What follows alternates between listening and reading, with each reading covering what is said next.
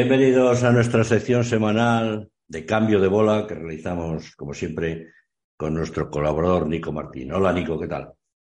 Buenas tardes, buenas tardes, buenos días o buenas noches, depende de cuando nos escuchen nuestros oyentes. Bueno, ¿cómo va la vida? ¿Bien? Bien, va bien todo. Vale. Vamos a Trabajando. hacer un... Eh, tú no paras. Vamos a hacer un digo. pequeño repaso de la actualidad. Eh, ¿qué te, pa- te parece que empecemos por esto que publicó ayer la Comisión Europea, que, bueno, que ya lo publicó antes de ayer, que pedía a 10 países que aplicaran la transposición de los trabajadores desplazados? Si no lo, si no lo informaban, en dos meses se enfrentarían a sanciones. ¿Cómo lo ves? Claro, es, lo que tiene someterse a unas normas supranacionales, ¿no? Cuando estamos en un club de países donde se hacen normas para todos en conjunto, pues al final luego todos tienen que, que transponer a su normativa esas normas y hacer cumplir la que es de rango superior. En el sector de transporte, como estamos acostumbrados a saltarlas o a no hacerlas, pues acaban pagando sanciones por el no cumplimiento. La cuestión es que todo esto viene de- del paquete de movilidad, de, de para evitar el dumping social o para evitar eh, competencias desleales. Y bueno, parece ser que el transporte no es rentable si no se hace algo de forma ilegal.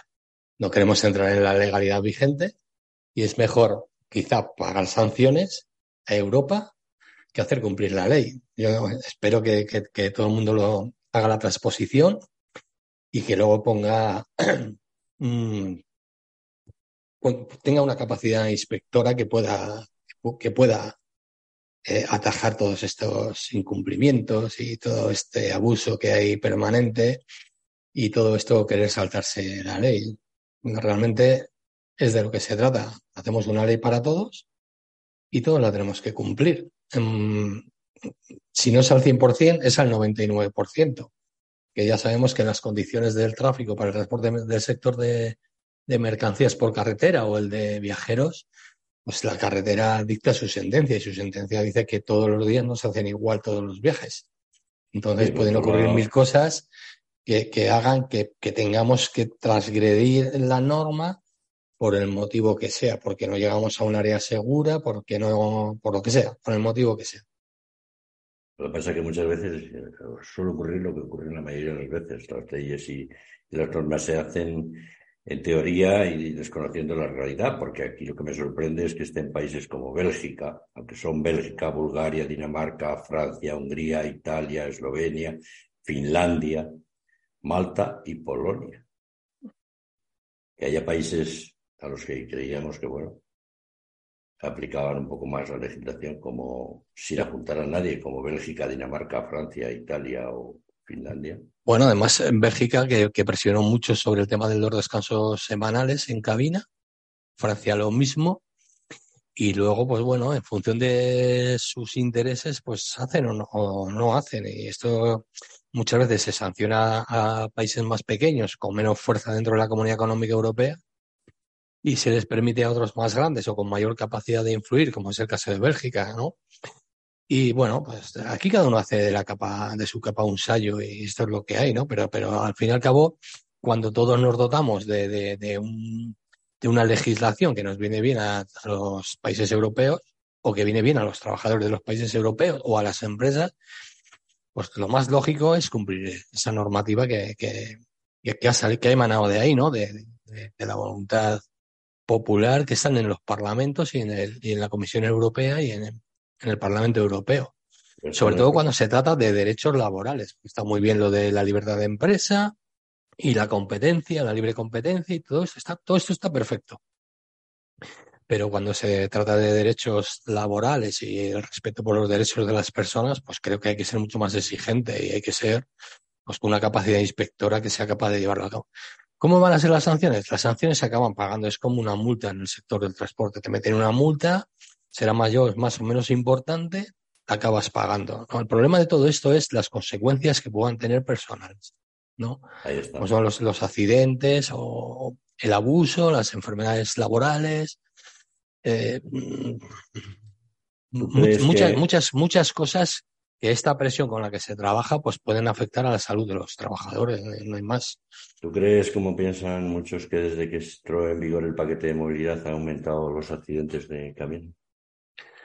Yo lo que sí que sé es que eh, los tiempos de entrega han disminuido, la presión sobre los transportistas ha aumentado eh, y esto hace que, que, el estrés sea mucho mayor, que además ha aumentado también la flota, lo cual quiere decir que hay mucha más, mucho más gente dentro de las, de las infraestructuras, de las carreteras, de los polígonos, no solo de camiones, hay muchísimos más coches y las, y las infraestructuras crecen mucho más despacio, ¿no?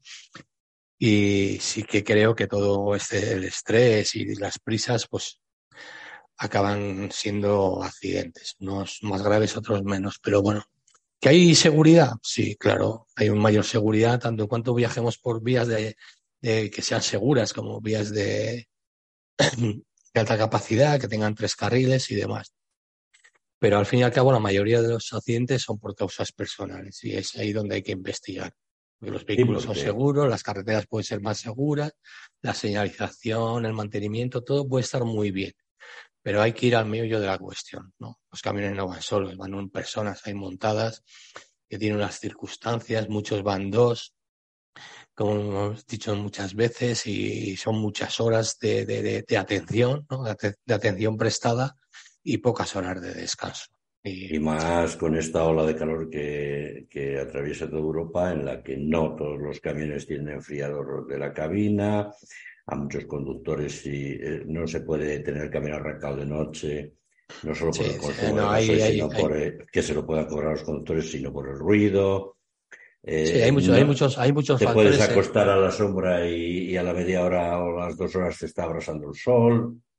Hombre, es que, hay, es que, hay, que, hay, que, hay que crear las condiciones y poner los medios y crear la infraestructura para que el descanso sea un descanso de verdad. Y si hay que recortar eh, jornadas de, de, trabajo, ya no de conducción, no voy a decir de conducción, sino jornadas de trabajo.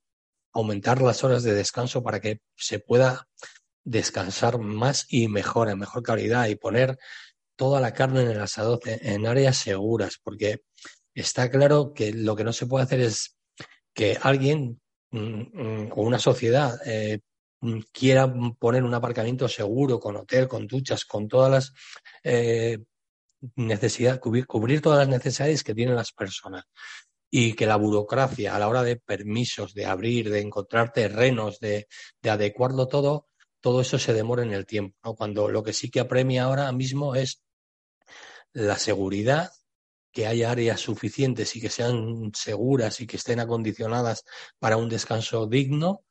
Y luego hay que presionar para que la legislación empiece a entender que hacen falta horas de descanso esos descansos mínimos de nueve horas, sobre todo en la, conducción en equipo, que eso habría que revisarlo dentro de la 561, y otras, eh, pues que hay que se entiendan que nueve horas, si le restas el tiempo de, cenar, por ejemplo, de comer, de alimentarse, ¿no? Básicamente, eh, la ducha o que te levantas, te, te, aseas y vuelves al camión, al final son siete horas y media y bueno, realmente hay, que intentar ir a buscar soluciones y una de ellas es aumentar el tiempo de descanso. Pero también ahí influye la política de cada empresa. Hoy me contaban el caso de un conductor que por no pagar un parking que era 10 euros, ha estado un montón de tiempo haciendo maniobras, ha roto un espejo, ha aparcado como ha podido para mal dormir encima que a, las cuatro horas le iba el sol de cara en la cabina, sin poder arrancar el camión. y si nos ponemos en la cabeza de ese conductor y está viendo que está en el límite del tacógrafo y que por hacer esas maniobras o la búsqueda de un sitio más o menos mejor eh, se está pasando de las X horas de conducción. Ya iba pasado de tiempo, ¿eh? Ya iba pasado. Entonces estamos viendo cuál es el trato que se le da a los conductores. ¿vale? Ya sabemos que muchas empresas van al límite de las, de las horas de conducción y de la amplitud de la jornada. ¿no? Entonces, eh, como si se quedan en el arcén, según algunos gestores de tráfico, empresarios o como quieras llamarlo.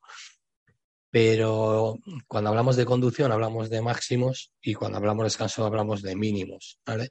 Y lo que estamos, eh, estamos haciendo es ajustarnos a los mínimos de descanso mucho, muy mucho, ¿no? Jugando con las 3 más 9, algo que habría que eliminar ya de raíz, ¿vale?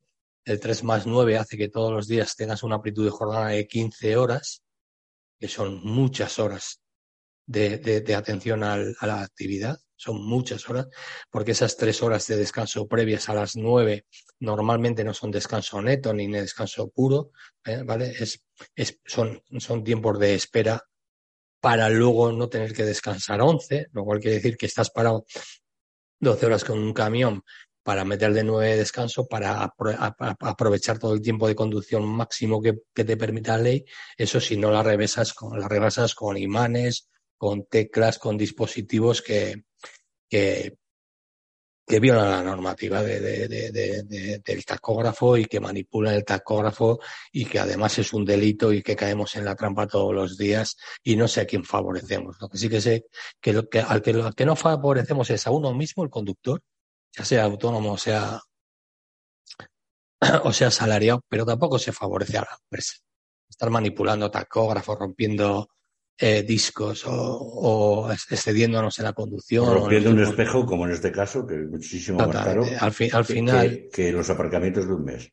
Al final, cuando un, un, trabajador se siente respetado y se le dice, no, aquí no, no, no incumplimos la norma y nos ajustamos lo máximo posible y entendemos que hay que buscar una área segura y lo mismo nos da que conduzcas ocho horas, ¿vale? Pero que estés, que estés cómodo en el sitio y que estés seguro y que tengas un buen aparcamiento pues eso es sentirse un poco respetado, ¿vale? Y sentirse a gusto con la empresa y tener sentido de, pertenencia, ¿no? A, una empresa. Y eso pues hace que esa empresa, pues al final del año, al final de los años, ¿no?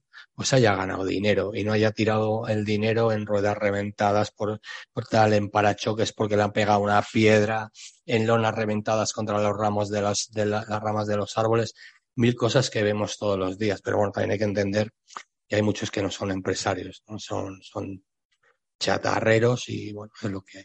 Y como tal tratan a las personas, tratan a las máquinas y tratan todo lo que pillan por delante. Vamos con otro tema. Ayer eh, tuvimos en los podcasts de la red de transporte al diputado del PSOE, César, de la, eh, diputado por Cáceres. Sí, César eh, Ramos. César Ramos Esteban, de eh, portavoz de la Comisión de Transportes del Congreso, que ya estuvo cuando era el Ministerio todavía de Fomento. Y, descubrimos, mm, por lo menos nos enteramos un poco más de cómo había sido la negociación de la ley de la cadena de transporte. ¿Qué te parece? Bueno, para mí fue muy interesante. Fue muy interesante tanto en cuanto estabas con una persona de la parte de la administración que, por lo menos ha estado en, el, en, la escucha, ¿no? En la escucha de, todas las posiciones. Y es algo que, bueno, a mí no me, no me pilla de sorpresa. Yo muchas veces acusamos a las administraciones que no ponen la atención, pero digamos que es un, poquito después de firmar cada ley, ¿no? Yo entiendo a este hombre o a cualquier comisión que haya en el Parlamento que se dedican a escuchar a todas a todas las partes.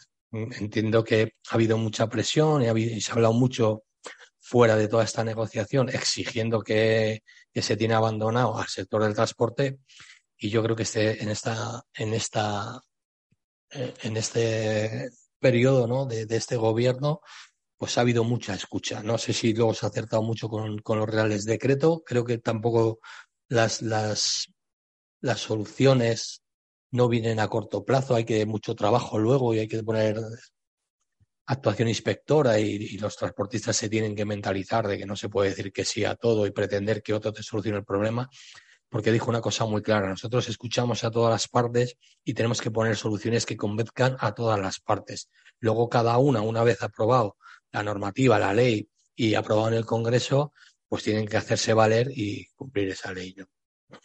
Seguimos pensando que la administración es el que nos tiene que poner las soluciones, ¿no? Las, las, las administraciones o el gobierno ha puesto la norma ahí y nosotros tenemos que saber ejecutarla y decir que no y, y por ahí se empieza. Decir que no porque tenemos una, una norma que nos protege.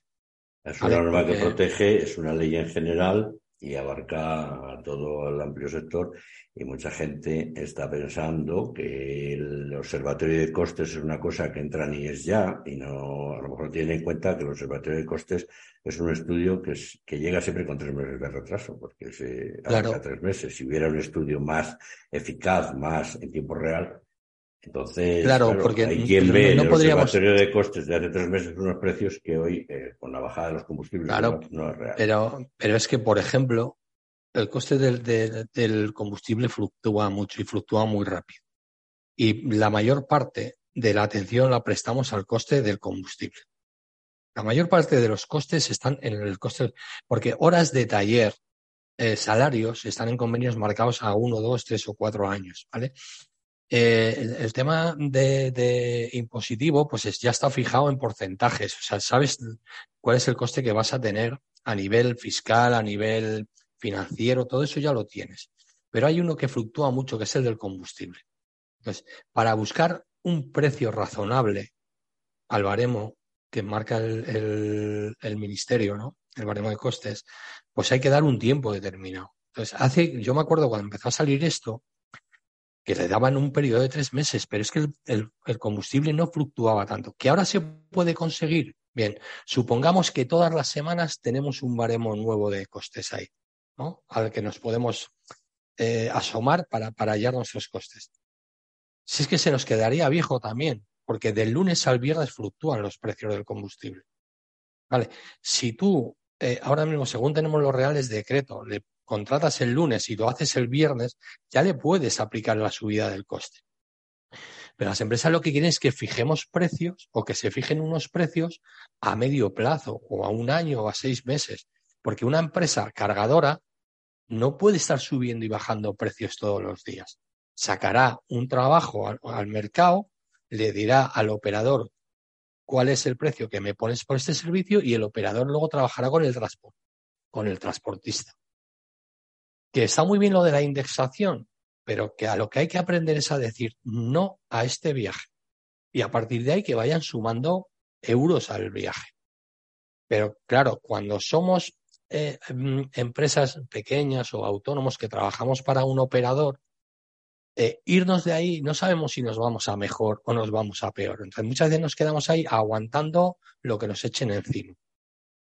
Y echamos la culpa a, aquellas administraciones que no fijan la normativa. Pero es que lo, dijo muy bien César Ramos. Es que no es solo el sector del transporte de mercancías, es que hay viajeros, hay, es que hay estiva, es que hay navieras, es que hay, eh, o sea, el marítimo, es que hay el aéreo. Es que en cuatro años yo creo que esta administración ha trabajado mucho. Los van a llamar rojos comunistas, ¿eh? Da igual. O sea, mm, mm, Julio, estoy por, estoy por encima de esto. Es que de, verdad que me parece patético, patético lo que se oye por ahí. Esta administración ha trabajado mucho por el sector del transporte, ya sea en la actividad que sea. Ha trabajado mucho. Y dejó bien claro que ese señor, César Ramos, que ya lleva mucho tiempo, ya está en la oposición y ha estado también en la Comisión de Transporte, ¿vale? Que le hemos conocido más por esas negociaciones que ha tenido el, año pasado, porque te escucha, ¿no? Mucho en plataforma, que presionó mucho para que se escucharan las administraciones y este señor ha dado la cara. Entiendo yo, ¿eh? no por defender, porque si fuera de otro partido, estuviera en la comisión y me dice lo mismo que dice este, lo hubiera defendido igual. Pero creo que ha hecho mucho, tanto en cuanto los que llevamos en el sector del transporte muchos años hemos, hemos vivido eh, periodos de gobierno tanto del Partido Socialista como del Partido Popular, donde al transporte no se le ha hecho ni puto caso. O sea, era algo en el que no se metían en líos porque lo que no querían es que el transporte fuera a la calle. Se concedían que se hiciera cada uno lo que le diera la gana, en función del poder que tuviera. Perdona, incluso estábamos acostumbrados a que la patronal a finales de año siempre amenazara con un paro que nunca llegaba. Es, mm, también, es verdad. Y, también sabemos perfectamente, y de ahí viene la mala fama del Comité Nacional de, Transporte, el Comité Nacional, mm, de que tenían un poder sobre el ministerio, que yo entiendo que es verdad que tiene un poder sobre el ministerio porque es un lobby muy potente, ¿vale? Pero es consultivo, ¿eh? sí, sí, es consultivo, pero te puede parar un país. Y te puede parar un país, el Comité Nacional, que, que lo engloban diferentes asociaciones de patronales, de patronales, mm, te lo pueden parar todavía mucho más eh, drástico que lo que preparó Plataforma en el, año 22. O sea, si el Comité Nacional llamara al paro al transporte, al transporte en España, ojo, al patronal, al paro patronal, se pararía más del 90%. Yo no sé en otros sitios, ¿eh? o cómo, cómo, se, cómo se pudiera valorar el, paro de plataforma del año 22. Mm, no creo que llegara al 90, ni de coña. Pero el tal Comité Nacional podría parar tranquilamente al 90 y tanto, si no al 100%. O sea, podría paralizar. Por lo tanto, todos aquellos intereses que le viene bien a, las asociaciones, no a todas, sino a las más potentes dentro del Comité Nacional, pues estarían sacando partido de ese mirar para otro lado de otras administraciones. En esta es innegable que este gobierno eh, ha escuchado al sector y le ha dado al sector dos reales decretos y le ha dado al sector cosas que se estaban pidiendo. La carga, la descarga, eh, lo de la indexación, ¿no? El trabajo no trabajará pérdidas. Otra cosa que el sector por sí mismo se vea incapaz de, de, poderlo tirar para adelante. Y sí hay que seguir insistiendo en la, en la acción inspectora para que, la verdad, todo el mundo pase, pase por el aro.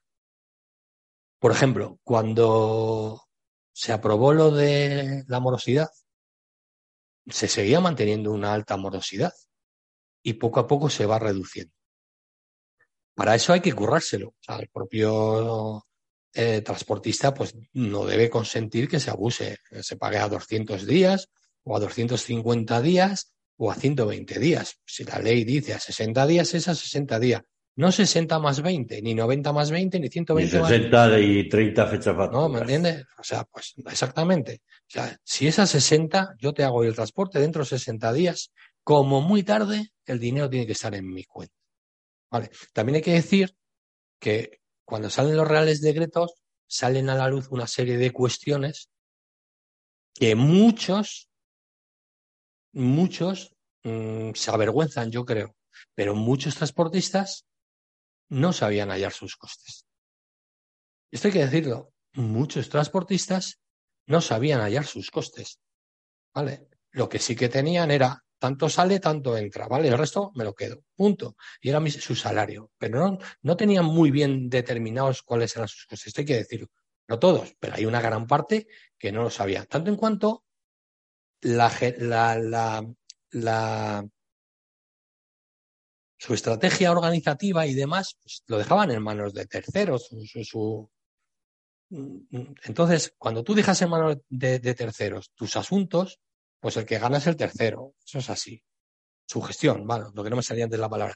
Cuando uno la gestión de su empresa la deja en manos de terceros, digamos, trabajadores de cooperativas de trabajo, de trabajo asociado, de estos que llamamos falsos autónomos, esos nunca han sabido cuáles eran sus costes.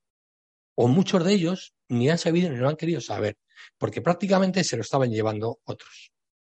Como el que deja todo en manos de la gestoría y ellos lo que hacen es hacer viajes. Y volvemos a ver siempre un señor que es muy buen camionero y muy buen profesional, muchas veces es un mal gestor. Esto es una realidad del sector. Eso es así. Bueno, pues esto sale, sale a la luz. Entonces, no, se, no sabían cuáles eran sus costes. Y todo esto es un proceso a medio plazo que la gente irá conociendo, pues lo que, todo lo que conlleva tener un camión o una empresa. Además que hemos, perdona, y además que hemos pasado unos años de la agencia tradicional como oficina de toda la vida a un montón de plataformas de internet de carga.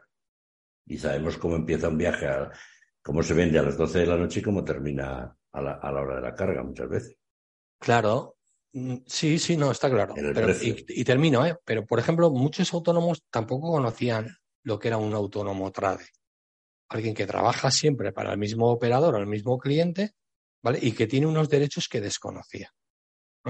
O muchos tampoco desconocen el tema de la acción directa. Cuando alguien no les paga, un operador, un intermediario, se demora en el, en el cobro por el motivo que sea, ¿vale? Puede ejecutar la acción directa. Y lo dijo muy bien Nuria Lacasi, eh, en, en uno de los programas, que los cargadores tenían cierto temor a que los transportistas ejecutaran la acción directa.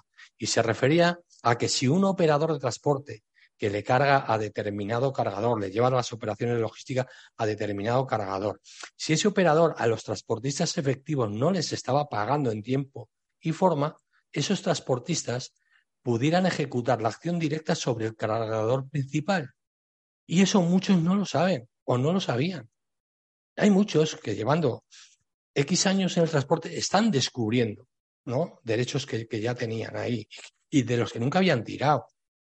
Si tanto en cuanto mm, dicen las estadísticas que el 50% de los pequeños transportistas o autónomos tienen una antigüedad inferior a 10 años, es que la vieja escuela ya se ha retirado.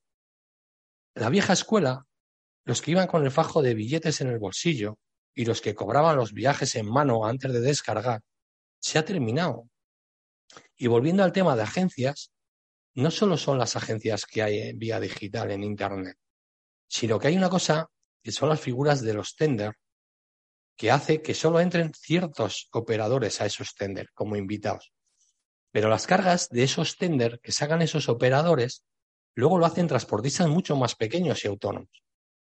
Estos no tienen capacidad de negociar esos tender, porque al final de lo que se trata en los tender es que sean grandes operadores que tengan unas capacidades mm, que, puedan negociar, ¿no? De ganar y perder y de ajustar en los, en los beneficios y, nunca perder, ¿no? Por decirlo de alguna manera. Yo pierdo en, en, una serie de rutas, pero gano mucho en otras, ¿no? Pero al final el transportista efectivo, el transportista efectivo, no entra en el juego de los tenders. Primero, porque no les van a dejar entrar. No les van a dejar entrar, porque es un mercado de, de cantidades ingentes de dinero que se mueven, ¿vale? Lo mismo que hemos hablado muchas veces, grandes cargadores ya no quieren dar viajes autónomo por autónomo. ¿Vale? Lo que hacen es externalizar la logística. Y dentro de la logística hay almacenaje, preparación de pedidos, eh, el arrastre de las mercancías y el puerta a puerta o la última milla, ¿no? Bueno, pues todavía hay gente que quiere volver a 30 años atrás. No va a volver se tiene que adaptar. Y el transporte siempre ha sido un sector que se ha adaptado muy bien, pero para eso hay, tener, hay que tener capacidades. Empresa que no se quiere adaptar, que no ofrece otros servicios a sus clientes, es empresa que está en el camino de la extinción. Esto es así.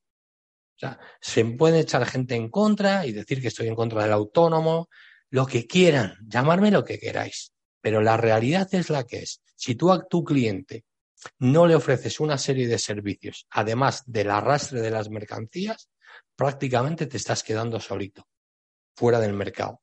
¿Qué es lo que ocurre? Que no te quedas, que acabas trabajando para el operador Ya no trabajas directamente para el cargador, pero sí trabajas para el operador. Y ahí cambian las condiciones.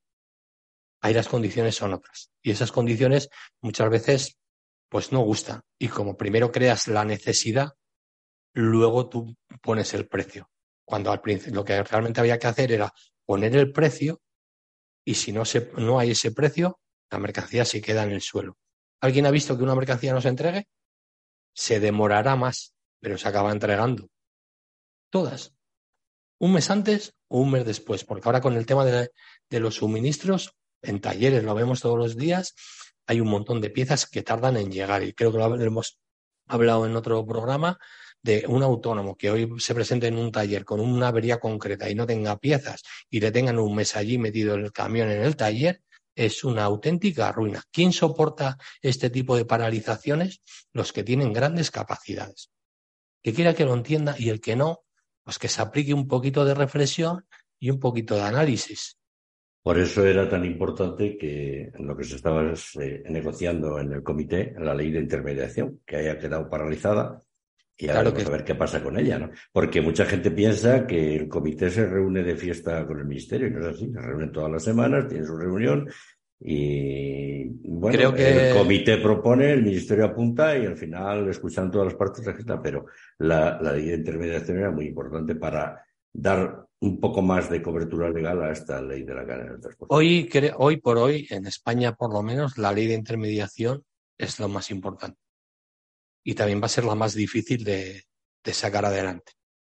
Y el que escuchara bien ayer el podcast de César Ramos, la entrevista de César Ramos, el que la escuchara bien, deja muy bien a las claras que escuchar se escucha a todas las partes y que hay que buscar consenso entre todas las partes.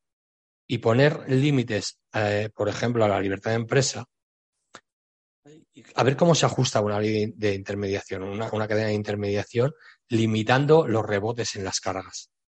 ¿vale? Eso va a ser muy complicado, muy complicado. Va a ser muy, muy, muy complicado. Y creo que va a costar mucho que salga adelante y cuando salga no va a gustar a nadie o va a gustar a muy pocos. Y que se ejecute bien, será de largo recorrido y ya veremos.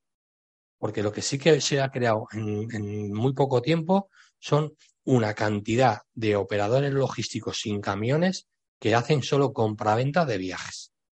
Y esa gente va por la comisión.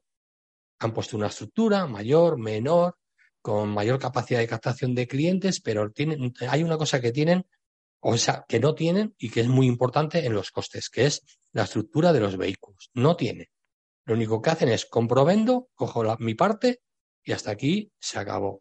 El que tiene unos señores gestores de tráfico o unos administrativos que son muy hábiles a la hora de comprar y vender, pues por muy poco margen que les quede, siempre queda beneficio. Y ese negocio hoy es muy grande, ¿vale? Y hay muchas. Y en ese negocio entraron muchos que vieron ahí como un vacío en el que se permitía la creación de empresas y no había límites de, intermediación. Por eso viajes de 5, 6 o 7 u 8 rebotes. Luego son los cargadores los que pueden poner límites. Por ejemplo, en los tender pueden poner un límite de que la carga, eh, eh, el, transportista efectivo pertenezca a la organización del operador, digamos que sea conductor con, los camiones del operador, o que sea un, autónomo, una pequeña empresa que sea colaboradora, pero que esté dentro de la organización. Eso lo podrán determinar los, los cargadores que, vayan, que, tengan ese tender, ¿no? Porque en el tender sí puedes limitar una serie de cosas. Porque hay algunas empresas que sacan sus viajes en tender y cuando luego las ven en otras, en otras eh, agencias de internet, eh, pues denuncian a ese, a ese operador y le dicen que no, que eh, quien tiene que hacer el, transporte efectivo es alguien de su organización, ya sea autónomo o sea trabajador asalariado. De todos modos, este país nuestro es tan particular que yo conozco empresas con muy pocos camiones que colgaban cargas falsas en las bolsas de carga porque vieran que tenían tráfico. Yo no, yo no, es que, es, a ver, hay, no cosas que no, se entienden. Porque no me, no, eh. me, no me quiero equivocar por si acaso ha cambiado la normativa, porque eh, leer normativa significa dedicarle mucho tiempo a entenderla y demás, pero creo que estaba delimitado que una empresa pudiera subcontratar más de X. si tienes una empresa de 10 camiones y tienes 10 cargas diarias, pues a lo mejor luego podías subcontratar el 20%. No sé cómo está ahora la normativa en ese aspecto, ¿no? Habrá que ver ahí lo que, lo que dice la LOT y lo que dice el tema. Ahora... Pero sí que, sí que es cierto que hay gente que sin tener título de agencia ¿eh? han sido capaces de vender más viajes de los que hacían.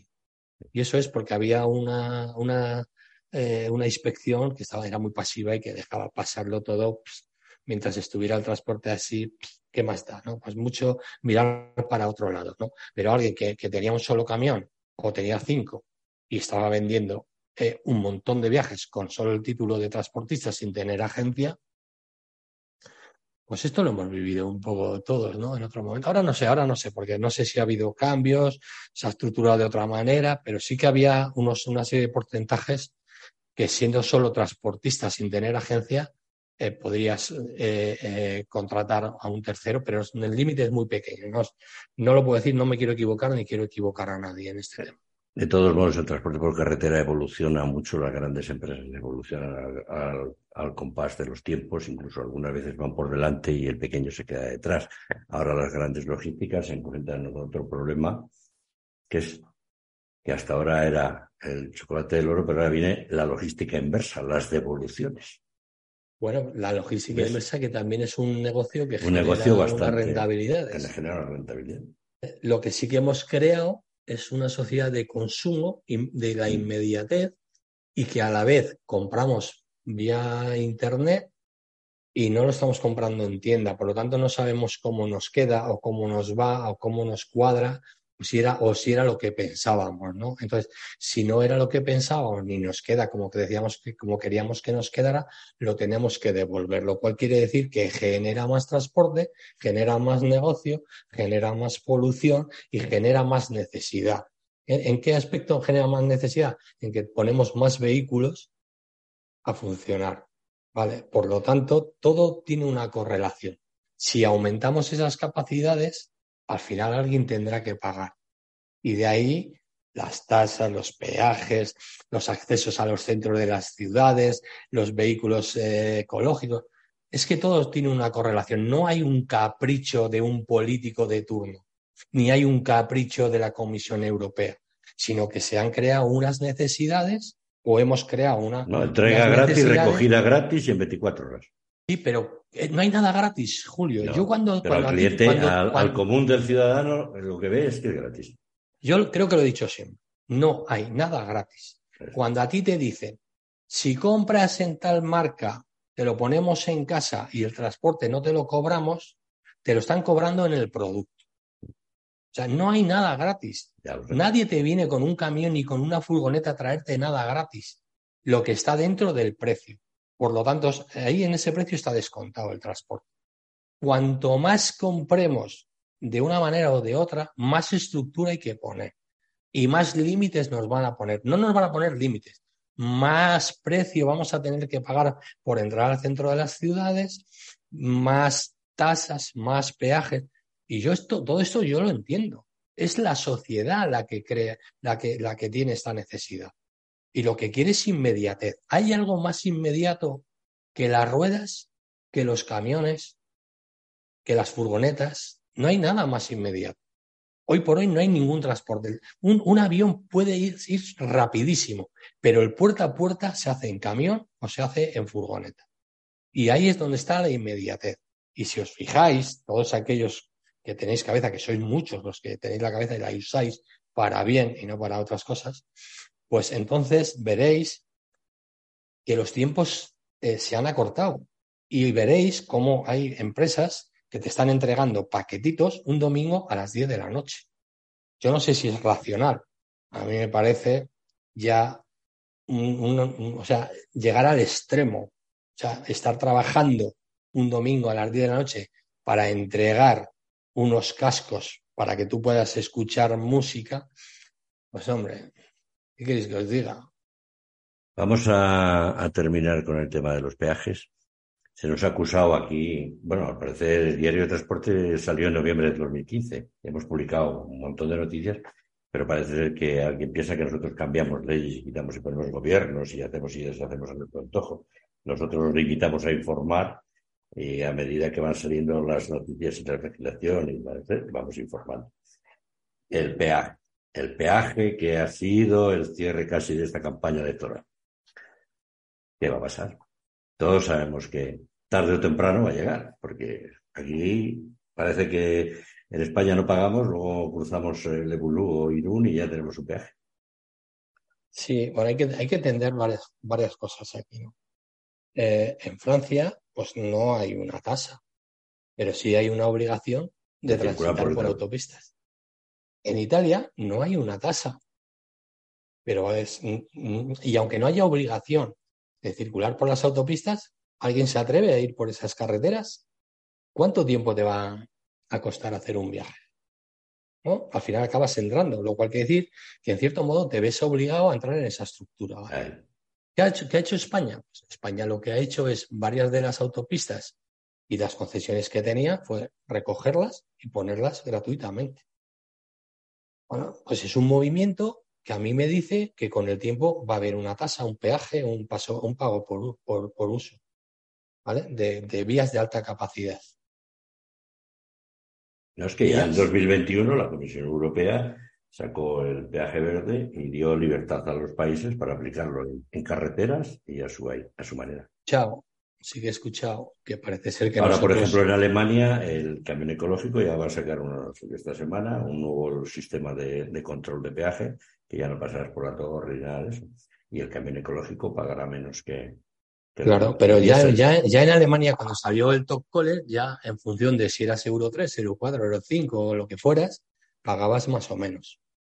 Estaba claro que era una, una tasa un peaje que te ponía en función de tu, de tu, de tu forma de contaminar, más o menos. Cuando eran aquellas famosas tasas que se pagaba por días. Claro. Bueno, en Bélgica cambiaron la tasa por pago por kilómetro y las carreteras nunca las arreglaron. Y si os acordáis, Bélgica había autovías que, eran, que tenían más baches que la 92. ¿Sí o no? Era, ¿no? Yo me acuerdo perfectamente porque me acuerdo. Lo que sí que se nos ha dicho aquí es que parece que nosotros hemos dicho que, no, porque se nos ve la patita, que parece ser que tenemos capacidad de, decisión en algunas cosas que diga el gobierno o, algunos actores políticos. Nosotros aquí creo que lo que damos es opinión y lo que ponemos es información. El resto es opinión, como es el caso de, de este podcast, es opinión tanto de Julio y la mía. ¿Que coincidimos muchas veces? Pues a lo mejor sí, porque estamos muy en contacto y al final en cuenta reflexionamos y analizamos las cosas y tenemos un acuerdo. Pero también discrepamos en, cosas. Bastante.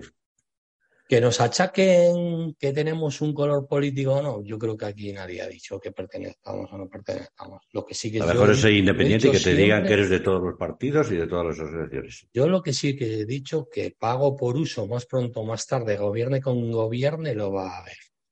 Yo nunca he dicho que no lo va a haber porque esté un gobierno socialista, socialcomunista o demás. Lo que sí que tengo que decir es que gobierne que gobierne más pronto o más tarde va a haber pago por uso. Va a haber pago por uso. Y a mí me parece razonable. Porque, porque el mundo del camión, el mundo del autobús es una industria que se aprovecha de unas infraestructuras y como tal debe de pagar. Pero bueno, el, gobierno hasta ahora, el gobierno hasta ahora ha dicho que lo negociará con los sectores y uno de los más implicados, y por supuesto, mm, es el, del transporte, tanto de mercancías como de viajeros. Es que no voy a entrar ahí. Es que lo lógico es que, como sector afectado lo haga. Y que el, en porcentaje, en porcentaje, que yo cuando salga con mi coche para moverme a cualquier punto de España tenga que pagar un precio, por ejemplo, como en Portugal, que no es que sea ridículo, pero tampoco es un precio considerable, ¿vale?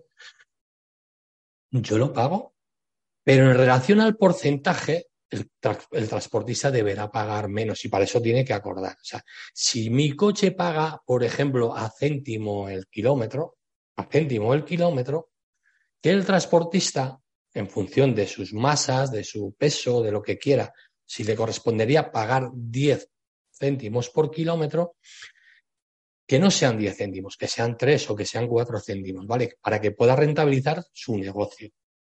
Yo no sé cómo lo van a hacer, porque no tenemos capacidad de decisión. Lo que sí que tengo en mi, en mi mentalidad es que más pronto o más tarde me va a tocar pagar como ciudadano, porque tengo coche y porque uso esas infraestructuras. Y porque no es lógico que mis vecinos de setenta y tantos, ochenta años, o el que no quiera tener un coche tengan que estar pagando de sus impuestos el mantenimiento de las carreteras. Yo no lo quiero. Yo no lo quiero. Yo quiero que el que la use la pague. ¿Vale? Es lo que quiero. Yo también. Yo también. Pero que no tengan que salir, como dicen, del impuesto de los combustibles. Oiga, pues si no tiene que salir del impuesto de los combustibles, bajemos la tasa impositiva de los combustibles. Pero también hay que ser razonable que España en media de carga impositiva en los combustibles está por debajo de la media europea. Y que más pronto o más tarde tendremos que alcanzar esa media europea. Porque si no, acabaremos teniendo sanciones. Y las sanciones sí salen de los bolsillos de todos. porque son porque hay unos señores que no quieren pagar esa infraestructura de la que, cual se aprovechan para explotar su negocio. Y luego, mira, lo digo claramente, me da igual que me ataquen, que me llamen lo que quieran. Pero es razonable que un señor que pone sobre las carreteras 1.500 camiones, 24 mm, horas al día prácticamente, esté pagando por el uso de esa infraestructura, porque su negocio, la explotación de su negocio, se sustenta en, esa, en esas infraestructuras que son públicas de todos. Y que luego lo, lo repercuta en sus costes. Ahí vamos. Es que tenemos una normativa hoy que permite que se trasladen esos costes, que ya se permitían anteriormente, pero que solo demuestran la incapacidad para trasladar los costes a los cargadores. Cuidado, y no quiero defender a los cargadores, que para mí que los cargadores ya están pagando ese pago por uso porque ya lo están adelantando. Y en algún sitio se puede estar quedando el dinero. ¿Vale? Porque todos sabemos que más pronto más tarde, yo no sé si en el año 24, yo no sé si Europa nos pondrá sanciones. Yo no sé cuál es la presión de Europa, de Europa hacia esto, ni si se miente o si no se miente. Yo escucho, escucho a César Ramos y dice ayer que ya en el 17 y 18 con gobiernos del Partido Popular se hizo un estudio. Ah, pero no hay más ciego que el que no quiere ver. Porque yo lo recuerdo, yo ayer cuando lo oí en el podcast, yo recuerdo esto. Y no estoy mejor informado que nadie, pero yo recuerdo que llevamos ya varios años con estudios de cómo trasladar el pago por uso de las vías de alta capacidad o de todas las carreteras. Es que me da igual. Pasa que es una patata caliente que nadie quiere coger. Es que es una patata caliente que nadie quiere coger en ningún gobierno. Vale, Europa puede decir eh, que sí o que no. Lo que sí que hace Europa es hacer recomendaciones para captar recursos económicos. Y ya lo hizo en 2008, con la crisis de 2008 y 2009 le dijo al gobierno español o a otros gobiernos por dónde podía tirar para conseguir más recursos económicos para salir de la crisis, para pagar sus, sus deuda nacional o en este caso para devolver parte de un dinero que se nos ha prestado. Pero no, seguimos con el negacionismo, con el haciendo eh, patria de cosas que más pronto o más tarde van a salir y acabaremos señalando siempre a lo mismo. ¿Vale? Porque aquí somos muy de ir en contra de, de un lado o del otro, pero muy ir en contra de, en vez de, remar todos en el mismo sentido.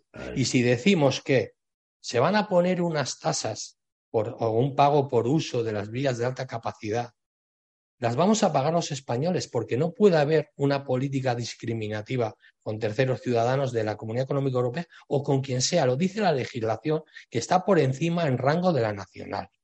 Entonces, nosotros sí que pagaremos y no nos lo van a descontar de ningún lado, igual que en Alemania, igual que en cualquier otro país. Pero también nos aprovecharemos de todos estos que atraviesan la península vía Portugal, que nosotros en Portugal pagamos, ¿eh? que la gente no se va por las trochas, gente va por las autopistas en Portugal, ¿eh? Y las paga, ¿eh? Los españolitos esos de bien, que tanto hablan, ¿vale? Van a Portugal y pagan la tasa. Y van a Alemania y pagan la tasa. Y la pagan en Bélgica, ¿eh? Y la pagan en Holanda. Pero eso sí, luego echamos la culpa a los demás.